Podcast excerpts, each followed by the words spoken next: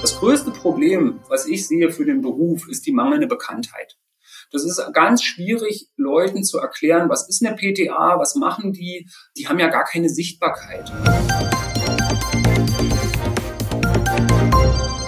Hallo und herzlich willkommen zum PTA-Funk, dem Podcast für PTA und alle, die uns zuhören möchten. Mein Name ist Julia Pflegel und ich bin die Chefredakteurin des Magazins. Das PTA-Reformgesetz ist seit diesem Jahr in Kraft. Es soll die PTA-Ausbildung praxisnäher gestalten und räumt erfahrenen PTA mehr Kompetenzen ein. Reicht das, um den Beruf attraktiver zu machen? Mein Kollege und Online-Redakteur Christoph Niekamp hat bei Clemens Tründelberg nachgefragt. Der Apotheker leitet seit 2017 die PTA-Schule in Eisenhüttenstadt. Eine komplette Umgestaltung hin zur dualen Ausbildung hält Tründelberg nicht für sinnvoll. Warum? Das hören Sie im Interview. Liken und abonnieren nicht vergessen. Sonst spreche ich hier mit Leuten aus der Apotheke vor Ort, mit PTA, PKA oder auch Approbierten. Heute schauen wir in die Schule. Und zwar in die PTA-Schule in Eisenhüttenstadt, die einzige PTA-Schule in Brandenburg. Bei mir ist der Schulleiter, Clemens Tründelberg. Guten Tag. Guten Tag aus Eisenhüttenstadt. Schön, dass Sie sich Zeit nehmen. Es ist ja viel im Wandel in der PTA-Ausbildung, aber blicken wir erstmal genau auf Ihre Schule. Sie haben nämlich im September eine Spendenaktion für Ihre PTA-Schule gestartet. Warum eigentlich? Das ist ein bisschen aus der Not geboren. Die, unsere Sekretärin der Schule hat das äh, über Instagram gestartet und es ist so, dass ich darauf aufmerksam machen möchte, dass diese Schule nicht ausreichend finanziert ist. Die, die PTA-Schule in äh, Eisenhüttenstadt wird zu 97 Prozent über freiwillige Mittel des Landes Brandenburg finanziert und freiwillige Mittel sind im Ministerium eigentlich immer knapp. Wir müssen jedes Jahr neu beantragen, dass es uns auch fürs nächste Schuljahr noch gibt. Und 97 Prozent ist eben auch nicht voll finanziert. Und das bedeutet, technisch gesehen muss ich immer noch Schulgeld von meinen Schülern verlangen. Und das bedeutet, dass ich zum Beispiel keine Investitionsmittel bekomme. Ich habe kein Geld für Wagen, Mikroskope, Wasserbäder, was auch immer. Das ist in so einem, äh, als freiwillige Leistung des Landes ist es nicht vorgesehen, dass wir Ausstattungsgegenstände anschaffen können. Und wir haben einfach finanzielle Probleme. Und diese Ausstattungsgegenstände sind ja essentiell für den Unterricht. Die sind essentiell und sie müssen auch regelmäßig gewälzt werden. Es ist so, dass so eine Waage hält vielleicht 20 Jahre, die ist ja jeden Tag im Einsatz und ich, ich muss einfach Ersatzbeschaffungen machen. Wenn man sich jetzt fragt, na, wo habt ihr denn die Wagen her, die ihr jetzt habt? Unsere Schule gibt es seit ähm, ja, 33 Jahren, kurz nach der Wende hat das hier angefangen. Und es ist so, dass die Landesapothekerkammer Brandenburg uns regelmäßig mit äh, Geld unterstützt hat. Davon konnten Schränke, Computer, Mikroskope und auch Wagen angeschafft werden. Seit ein paar Jahren zahlt die Landesapothekerkammer Brandenburg das Schulgeld für die Schüler. Das ist eine Größenordnung von 14.000 Euro im Jahr, das sie freiwillig bezahlen. Und das ist Geld, was mir fehlt. Und wenn mir eine Waage kaputt geht, dann habe ich ein Problem. Okay, deshalb die Spendenaktion. Um auf das Problem aufmerksam zu machen, genau. Ja. Wollen Sie sagen, wie viel Geld ist schon zusammengekommen bisher? Ja, es sind ähm, Stand heute 690 Euro von 14 Spendern. Ja. Und vor dem Start haben Sie ja auch die äh, bisschen mehr als 500 Apotheken im Bundesland angeschrieben und um Unterstützung gebeten. Was kam dabei raus? Zwei Spenden. Zwei. Also ich das ja, es sind 400, nee, 547 Apotheken im Land, die von mir informiert wurden. Einerseits über die Änderung der Ausbildungs- und Prüfungsordnung, weil sich dann ein kleines bisschen auch für die Apotheken ändern wird. Dann ist ein Spendenaufruf drin gewesen. Es ist auch der, der Hinweis gegeben, warum wir darum bitten, warum wir darauf angewiesen sind, dass uns, äh, dass uns geholfen wird. Und das Ergebnis sind zwei Spenden. Ich bin auch regelmäßig, also ich bin Delegierter der Kammerversammlung. Ähm, ich spreche darüber immer wieder und weise darauf hin, was die Probleme sind. Die Apotheken haben finanzielle Probleme, sie haben andere Probleme, habe ich das Gefühl, aber wir haben vor allem ein ganz großes Problem in der Zuständigkeit. Also sie fühlen sich nicht zuständig. Sie sagen, es ist ja keine duale Ausbildung, wir haben nichts von den Schülern und ähm, da laufe ich so ein bisschen am Rand. Das ist einfach so, eine, so, ein, so ein Phänomen. Das, das, das ist schwierig, wirklich für Aufmerksamkeit zu sorgen. Und bei den Apothekern gibt es etwas, das ist so eine, so eine Mentalität, da, da kämpfe ich regelmäßig mit, erst heute Morgen wieder in einer E-Mail. Wenn ich sage, ich hätte gerne 2000 Euro für eine Waage, dann sagen die zu mir, hier, wir haben eine, eine, eine alte Waage, die ist doch noch gut. Die kannst du doch nehmen für Ausbildung. Und dann muss ich sagen, ich habe hier ein Labor auszustatten mit zwölf oder dreizehn identischen Arbeitsplätzen und da kann ich nicht das ganze alte Zeugs aufbrauchen, was ihr in den Apotheken übrig habt. Und dann verziehen die das Gesicht und ja, der Trödelberg will immer nur Geld. Aber ich bin darauf angewiesen, hier gleiche Bedingungen zum Beispiel für eine Prüfung zu schaffen. Da muss jeder ein identisches Gerät haben, mehr oder weniger. Plus solche Wagen, die müssen mit einem Drucker kompatibel sein. Und ähm, ich, ich kann mit dem ganzen alten Zeugs nicht anfangen. Das bringt für die Ausbildung überhaupt nichts. Das ist, das ist auch nicht mein Anspruch an Ausbildung. Das ist, wir sollten doch ganz vorne weg sein mit der Ausstattung, mit der Technik. Meine Schüler sind jetzt aus dem vierwöchigen Praktikum gekommen. Die kommen, haben Aufgaben von uns bekommen, ähm, sind zum Beispiel im Labor unterwegs und die sehen, da gibt es NIR-Geräte. Ne, die Apotheke packt da einfach einen Stoff rauf und dann weiß das Gerät, was das ist. Die staunen und gucken mich an, warum haben wir sowas nicht? So, naja, dann sage ich denen, ähm, können wir uns nicht leisten, haben wir nicht. Ne, das ist etwas, das ist, natürlich ist das Stand der Technik und natürlich sollte sowas in der Ausbildung auch stattfinden. Aber das ist, das ist hochgradig traurig, wenn ich, selbst wenn ich ein gutes Angebot bekomme, ist das eben, sind das immer noch Gelder, die wir nicht haben. Und wenn ich dann eben um Unterstützung und Spenden werbe und ganz ehrlich, über 500 Apotheken, wenn jeder ein bisschen was gibt, das wäre ja möglich. Aber es ist einfach äh, eine Sache, man fühlt sich nicht zuständig. Allerdings ist auch das Land Brandenburg nicht zuständig oder es fühlt sich nicht zuständig. Ähm, solange wir eine freiwillige Leistung sind, konkurriere ich jedes Jahr mit, ja, was sind andere freiwillige Leistungen, zum Beispiel ein Frauenhaus, das, was das Land unterstützt und finanziert. Und äh, wo ich dann denke, wir sind im Bereich der Daseinsvorsorge hier tätig und es sollte nicht nur eine freiwillige Leistung sein. Es sollte einen festen Haushaltstitel geben, wie es in anderen Bundesländern ist, wo einfach feststeht, was, was, was so eine Schule bekommt. Wir sind in anderen Bundesländern, sind, sind PTA-Schulen beim ähm, Bildungsministerium angesiedelt und da wird an staatlichen Berufsschulzentren sowas unterrichtet von verbeamteten Berufsschulapothekern. Das läuft hier in Brandenburg wirklich jenseits davon. Ganz anders, ganz anders. Ganz anders. Das ist der, die Schule ist von der, von der Rechtsform her ist das ein Verein. Also hier werden auch Krankenpfleger ausgebildet, Physiotherapeuten und so. Nichts davon also wir sind alle, die Gesundheitsfachberufe in Brandenburg sind alle dem Gesundheitsministerium unterstellt. Und das ist ein Ministerium, das hat einfach kaum finanzielle Ausstattung. Das ist ähm, für die auch ganz schwierig. Also die sind bemüht, uns auch zu unterstützen und zu machen.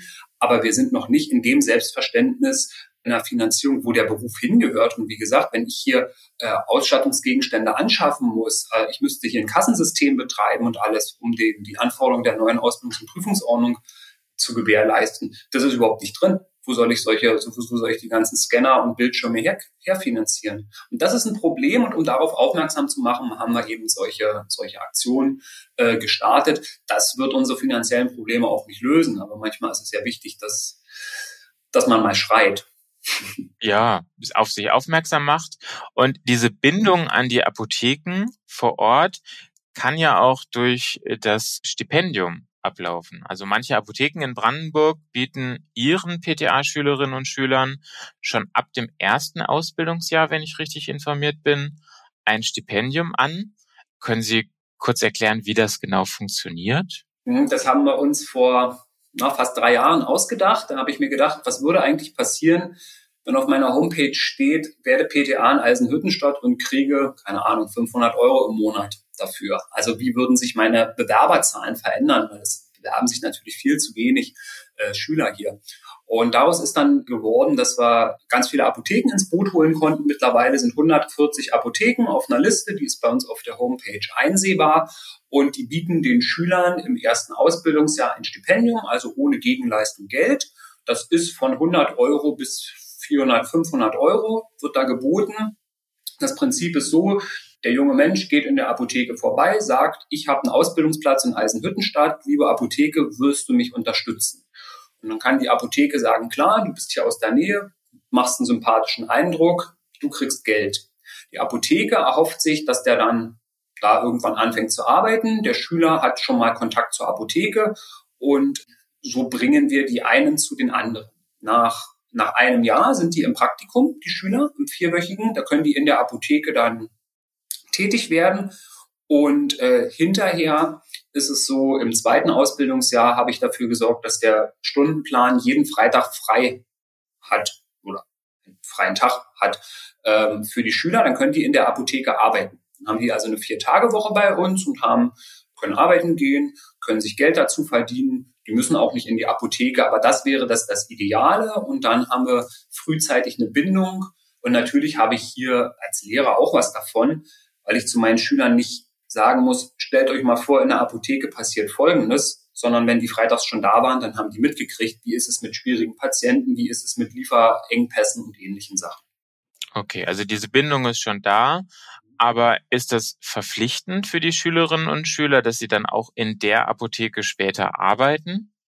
Die, also nein, ist es nicht. Die ich, ich habe Informationsmaterial bei uns auf der Homepage sowohl für die Schüler zusammengestellt als auch für die Apotheken und ganz deutlich darauf hingewiesen, dass solche Verträge, die also einen Schüler verpflichten, dort später für ja, zu arbeiten oder für länger zu arbeiten oder so, dass solche Verträge nicht geschlossen werden sollten, das hat rechtlich, hätte das sowieso keine, keine Wirkung, aber es gibt noch ganz viele Apotheken und Apothekerinnen und Apotheker, die wollen das gerne, dass der Schüler sich dann da verpflichtet zu arbeiten. Und ich sage immer, Leute, das ist ein Mitarbeiter, der hat bei euch zu tun mit Gefahrstoffen, mit Arzneimitteln und mit Kunden.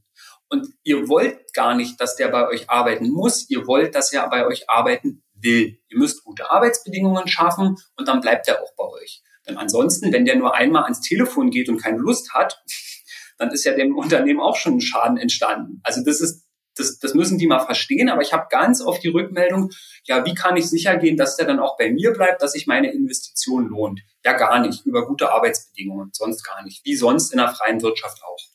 Ja, wie mit allen anderen Mitarbeitern auch. Ja. ja. Hm, dieses Jahr ist ja das PTA-Reformgesetz in Kraft getreten. Was hat sich dann ganz konkret bei Ihnen an Ihrer PTA-Schule geändert dadurch? Also es ist ein, es sind 200 Stunden weniger Chemielabor-Ausbildung. Dafür ist mehr gekommen, Abgabe und Beratung. Ganz konkret. Und heute sind hier die starken Männer am Haus und stellen ein bisschen was um, weil ich jetzt einen Raum brauche, wo ich mehr Beratungssituationen simulieren kann. Das ist ganz konkret heute, aber ganz praktisch auch, was uns sehr entgegenkommt, sind die Verfügungsstunden, die wir jetzt haben.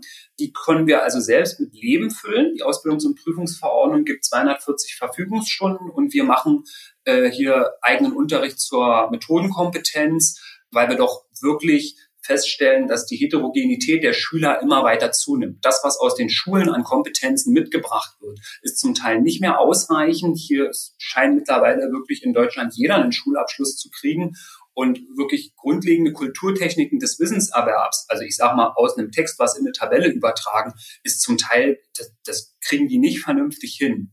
Und das ist total traurig und ähm, da müssen wir also wirklich nochmal ein bisschen Basisarbeit leisten. Mit den Verfügungsstunden können wir das.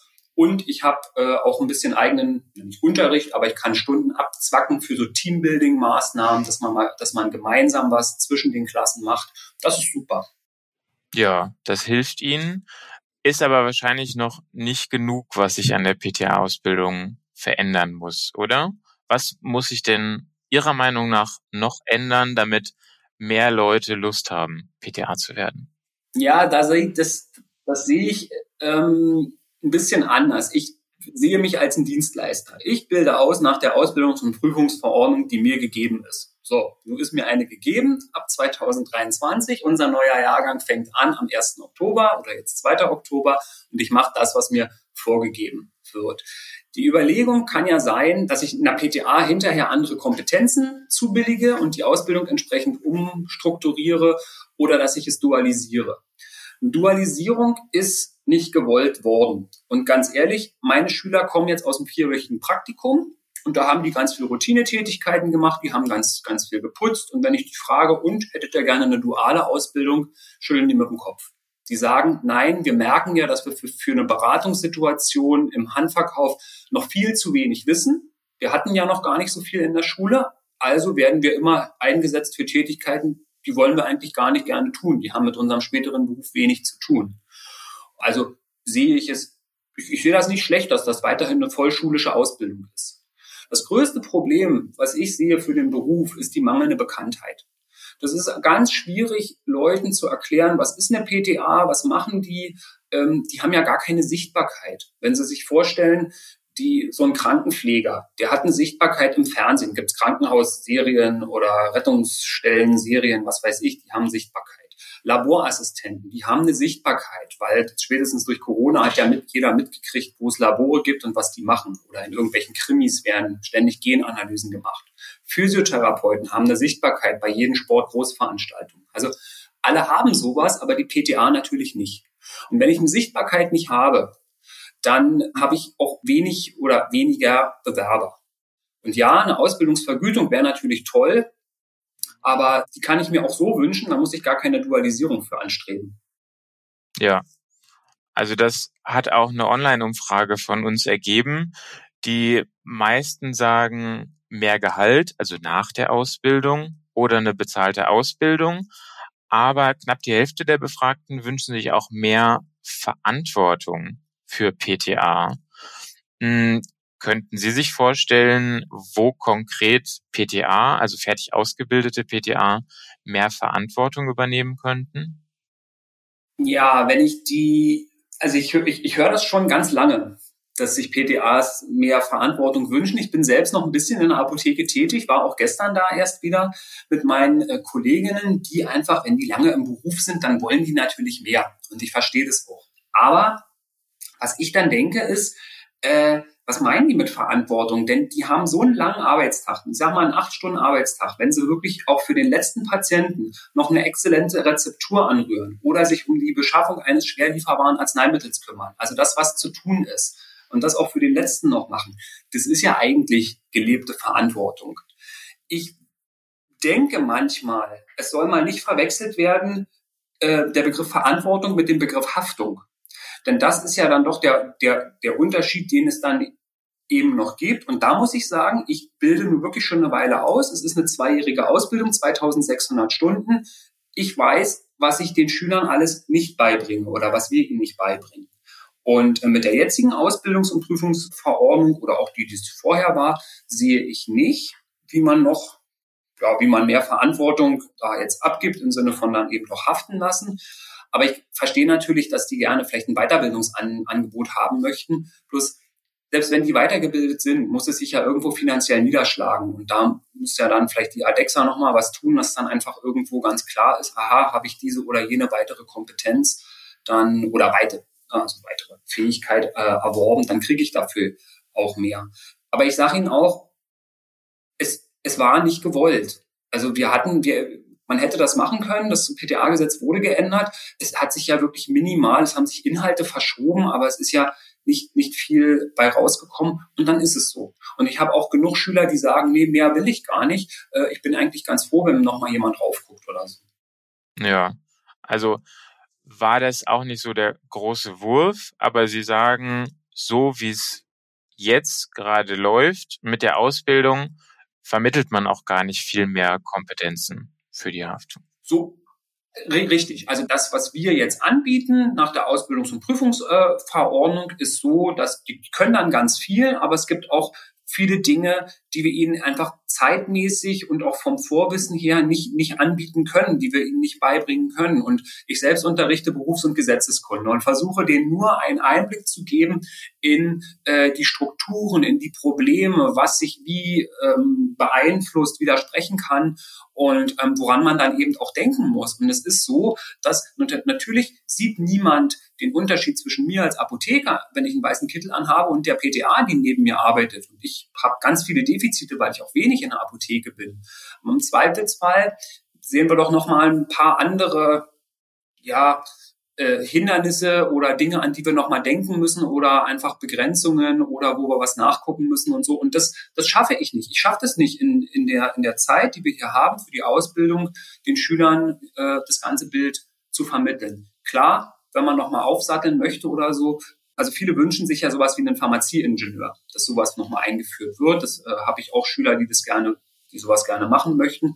Aber es ist nicht, es ist nicht gewollt gewesen. Und ich würde sagen, da ist jetzt das Zeitfenster, die letzte Ausbildungs- und Prüfungsordnung hat 26 Jahre gehalten. Das Fenster ist jetzt dann auch wieder zu. Ist zu, erstmal. Ist zu. Da hat sich nichts getan. Ich weiß nicht, welche Lobby da stärker war oder nicht laut genug gewesen ist. Es ist nicht gewollt gewesen. Ja. Zum Abschluss, Herr Tründelberg, fragen wir unsere Interviewpartner immer, worüber haben Sie sich so richtig aufgeregt? Egal ob beruflich oder privat, was war Ihr Aufreger der letzten Tage? Mm, ich habe eine, also ein, eine Aufregung betrifft die Veränderung der Anfangszeiten hier an der, an der Schule. Das kann aber sein, dass ich da gerade gewinne. Und das Zweite ist, ich habe eine ganz anstrengende Schülerin, die erst nicht zuhört, dann alles falsch macht und hinterher abstreitet. Aber das sind so die Probleme eines Lehrers. Das fand ich sehr, sehr aufregend. Ja, das glaube ich, das glaube ich. Dann vielen Dank, dass Sie sich die Zeit genommen haben und weiterhin viel Erfolg in Eisenhüttenstadt. Ja, vielen Dank. Machen es gut. Tschüss. Tschüss. Das war unsere aktuelle Episode vom PTA Funk, dem Podcast von das PTA Magazin. Danke, dass Sie zugehört haben. Wir freuen uns über Downloads, Likes und Kommentare. Auf Wiederhören bis zum nächsten Mal.